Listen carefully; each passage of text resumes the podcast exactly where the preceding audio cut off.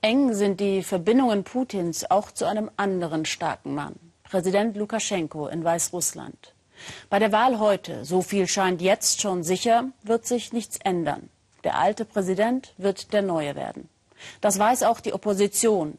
Sie wird wieder keine Chance haben, dringend benötigte Reformen im Land durchzusetzen. Einem Land, das wirtschaftlich abhängig ist von seinem russischen Bruder. Birgit Firnig. Es ist eine Zeitreise in die alte Sowjetunion. Vorbei an alten Kolchosen reisen wir ins Herzland von Lukaschenko in den Osten von Weißrussland. Dort, wo der Präsident, der selbst einmal Vorsitzender einer Kolchose war, viele der alten sowjetischen Betriebe erhalten hat.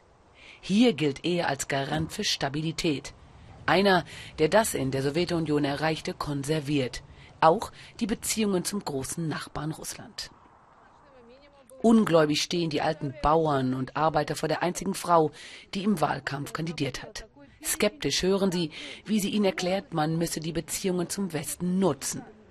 Dass wirtschaftliche Reformen in dieser sozial schwachen Gegend dringend nötig wären, darauf einigt man sich schnell. Aber man habe ja in der Ukraine gesehen, wo das Ende, entgegnen ihr vor allem die Alten. Ich habe den Krieg erlebt.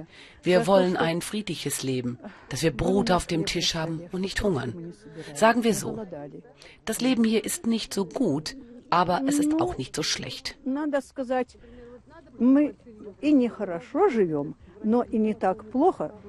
Einfühlsam versucht die studierte Psychologin auf die Sorgen der Menschen einzugehen. Sie ist wie ein Kummerkasten. Ich spüre die Unterstützung der Menschen hier. Ich spüre, dass sie verstehen, was wir sagen. Sogar, dass wir über Reformen sprechen, schreckt sie nicht ab. Manche meckern. Alle verstehen, dass dieser Moment früher oder später kommen muss, wo Reformen anstehen.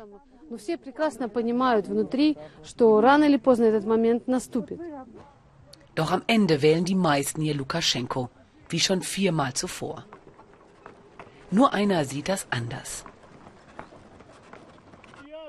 Er habe keine Angst zu reden. Das Leben ist schlecht. Ich werde Lukaschenko meine Stimme nicht geben. Das macht alles keinen Sinn. Alles, was er gesagt hat, macht keinen Sinn. Denn er hat für den Staat, für das Volk nichts gemacht. Ich arbeite im Kuhstall und er hat für mich nichts gemacht, absolut nichts. Mein Gehalt beträgt zwei Millionen und das ist nichts Абсолютно ничего. Зарплата моя 2 Millionen. Что это такое 2 Millionen?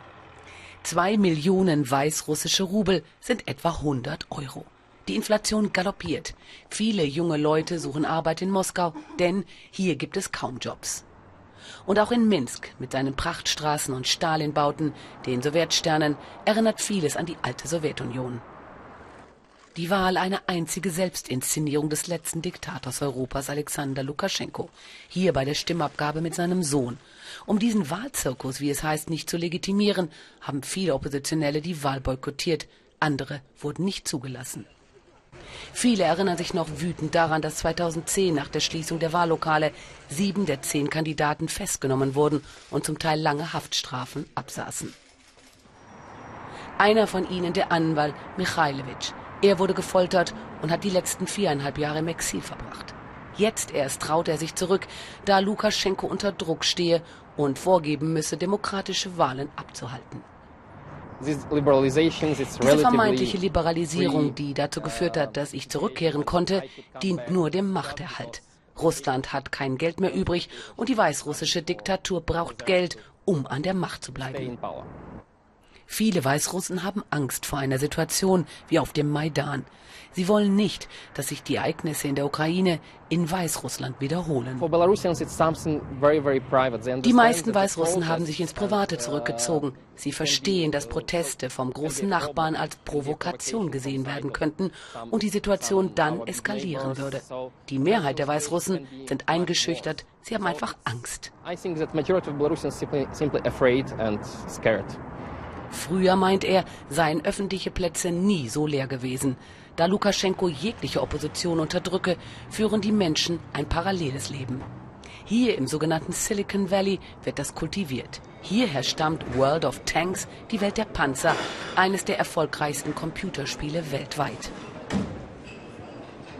Junge, kreative Programmierer haben sich in den wenigen Freiräumen, die das Lukaschenko-Regime zulässt, arrangiert. Ihre einzige Möglichkeit, in einem totalitären Staat zu überleben, keine Kommentare zur Politik. Sie leben in einer virtuellen Welt und irgendwie auch in der Vergangenheit. Für den Verkaufsschlager World of Tanks arbeitet Programmierer Michail permanent historische Panzertypen auf. Hier einer der Sowjetarmee. Wir nehmen alte Blaupausen und Fotos, die uns unsere historischen Berater zur Verfügung stellen. Daran orientieren wir uns, um diese Modelle zu rekonstruieren. Jeder Spieler steuert einen Panzer über historische Schlachtfelder. In Weißrussland fanden im Zweiten Weltkrieg viele der großen Schlachten statt. Das Computerspiel kommt überall dort gut an, wo im Zweiten Weltkrieg Panzergefechte stattfanden, erklärt mir Dimitri. Mittlerweile hat die Community 180 Millionen Spieler weltweit. Uh, es geht um Nahkampf und das macht es interessant. Es geht um Taktik. Eine Herausforderung für ein Team. Uh, Im Herzen haben Weißrussen die Mentalität von Partisanen, meinen sie. Wir haben unendlich viel Geduld. Weißrussland ist bekannt für seinen technischen Sachverstand. Weißrussische Programmierer sind die stärksten und räumen bei internationalen Wettbewerben ziemlich ab. Die meisten jungen Weißrussen hoffen auf eine Zeit nach Lukaschenko. Bis dahin versucht man der Politik im Land aus dem Weg zu gehen. Viele blenden sie einfach völlig aus.